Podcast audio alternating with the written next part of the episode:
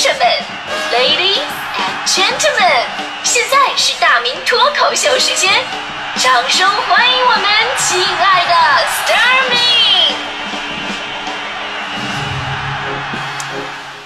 好，欢迎各位来到今天的大明脱口秀，我是大明。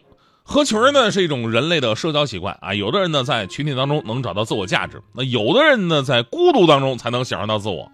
所以呢，合群到底好不好，这事儿一直充满着争议。但如果说这个人不合群儿，却一定有一种脱离群众的感觉。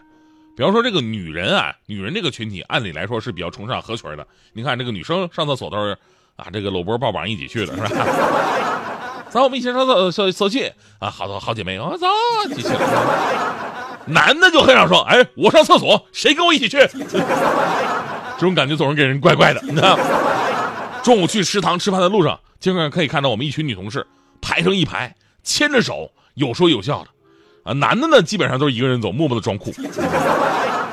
但女人当中也有例外，那我们领导啊是个女的，不是我说的啊，那我们领领导年纪也不大，但是她跟社会脱节，整个人显得特别不合群，就是喜欢搞特殊。你看。长得比别人好看那么的多啊！别人长得长长得好那么多，你一点都不注意团结，这是。今天呢，咱们聊关于合群的问题呢。其实每个人的性格、环境遇到的所谓的群也都不一样，所以呢，肯定没有统一的答案。那我们先来看一条新闻吧，可能很多朋友就会在这个新闻里边找到共鸣了。前两天呢，山西运城的小武啊，参加工作一年多了，他说最近公司领导给他发了很长很长的一段信息。首先呢，信息里边肯定了他的工作表现还是不错的。但是领导发现他跟同事们不合群儿，因为中午午休的时候呢，他不愿意跟同事们一起吃饭。而在老板眼中啊，小五平时不跟同事吃饭，有一些独来独往，觉得他这样是无法完全融入这个集体的。然后领导非常强势的要求小五一定要跟同事们吃饭，打成一片。于是这个小五感到困惑跟委屈，他就觉得，在公司里不是把自己的本职工作做好了就够了吗？于是呢，很多网友啊也纷纷站出来挺小五。有的说说工作是工作，生活是生活，同事这种关系出了单位谁还认识谁呀？还有的说了说午休跟下班都是私人时间，老板无权干涉员工干什么。而小五呢自己也说到了不愿意参加聚会的原因，说就是因为啊跟大家伙没有什么共同话题。说到共同话题这个我特别理解，真的，我上次就是大学同学聚会那次嘛，我跟大家说过就是这样。本来呢，学这个专业的女生嘛，都是属于那种长得漂亮、有气质的，对吧？当时我还真的满怀期待的，毕竟十多年、十多年没见了，我满怀期待我就过去了。结果这些女同学见面聊的话题只有三个：你们家孩子，我们家孩子，你们打算要老二吗？硬生生把同学会变成了一个家长会。你说跟这种人是没什么可聊的呀，对。但是呢，说到这里，我还是要大转折一下，就在这里，我觉得我还是要肯定一下领导说的话。虽然网友们说，哎呀，下班时间属于自己；虽然大家伙都说啊，工作把本职做好，本本职工作做好就可以了，都没错。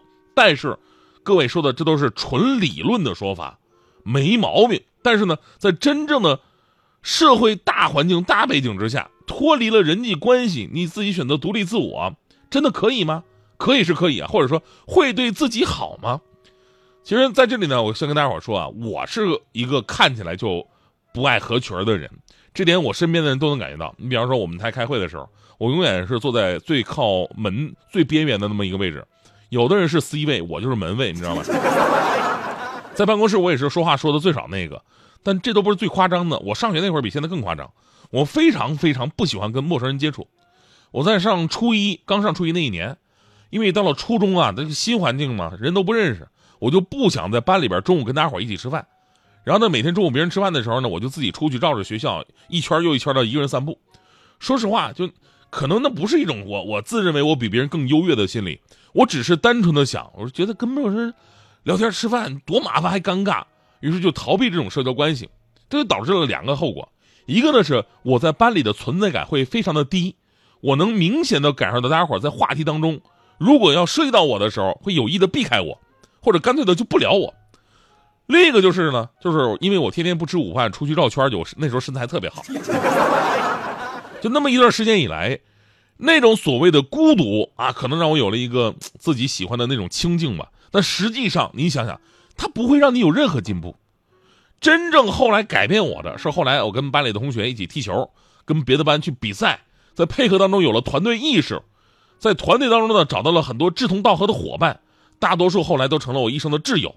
于是我才发现，其实合不合群啊，这本身并不是一个根本性的问题，合什么样的群，不合什么样的群，这才是一个真正的问题。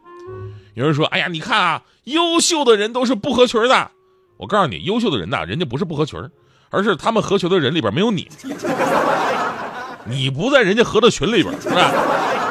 人当然不是说什么群我都要去合呀，否则真的会特别累啊。今天咱们也说了，说为了合群，你你付出了什么呀？有的人为了跟隔壁桌的二姐聊上天去追了平时绝对不会看的电视剧；为了跟刚来的小妹搭上茬。愣去微博热搜借来根本不认识谁的谁的这个流量明星，为了刷存在感，每天都把朋友圈仔细浏览一遍，每个认识的人下面都得手动点赞，然后随声附和。呀，你说的真好啊！为了跟年纪大的同事去 KTV 有共同语言，特地去学了《长江之歌》跟《北国之春》，是吧？所以我们我们部门内部聚会最受领导欢迎的歌手，我告诉你，真的不是大迪。虽然大迪总唱什么。唱歌啊，唱挺好的，根本就不是他，因为大迪总唱英文歌，A B C D E F G 的，谁知道啥意思啊？领导更不知道啊。最受欢迎其实是吴丹，因为吴丹最拿手的是草原歌曲。其实呢，为了合群而勉强自己，真的没有必要。首先呢，跟你没关系的人，志不相同的人，感情没到的人，这种人你根本就不用合。而像刚才新闻当中小五遇到这种，大伙也是争议最大的，同事之间要不要合群？除了一起工作，中午要不要一起吃饭？下班要不要一起玩？其实我个人是这么认为的，强制要求必须在一起肯定是不对的，因为没有任何的法理依据啊。但是在方便的时候，偶尔参加，我觉得是非常有必要的。起码你内心不要去排斥他，不要总觉得哎呀，我跟他们不是一路人，我就不接触了。第一，人永远不可能绝对独立，工作上彼此扶持更是如此。好的人际关系不一定提升你的工作能力，但一定会让你的工作更加的顺利，它是一个润滑油。第二呢，人是需要朋友的，而现如今我们一大部分时间都是在工作，生活圈子越来越窄。如果你不打开自己，去尝试跟别人深入接触的话，那你永远没朋友。最后呢，呃，我来给各位想合群的朋友们来纠正个误区，就合群呢，不是说我主动的去讨别人喜欢，刻意的去进入对方的话题，勉强自己去迎合别人，不是一个好的合群办法。到最后，人家都觉得你特别奇怪。其实合群很简单，真诚待人。懂得付出，记得感恩，理解宽容，这样就算你坐的是门卫的位置，你在人家的心里边也是 C 位。你就说我吧，我我有个很好的例子，你知道我是干播音主持的，但是我最好的朋友都不是干这行的，都是干金融的。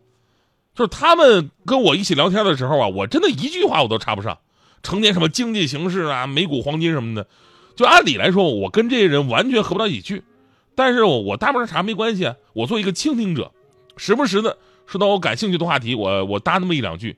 其实每个人都有生活，他们总会找到共鸣的。就有缘的人吧，终究都会玩到一起去。你看后来那些干金融的朋友们对我的影响真的是特别特别的大，很有帮助。呃，就是他们在二零一五年的时候嘛，就是他们建议我去买的股票嘛。呃，当然他们说说这个看好大盘一万点。于是至今呢，我用一首歌来形容一下，非常到位，就是。站在高岗上。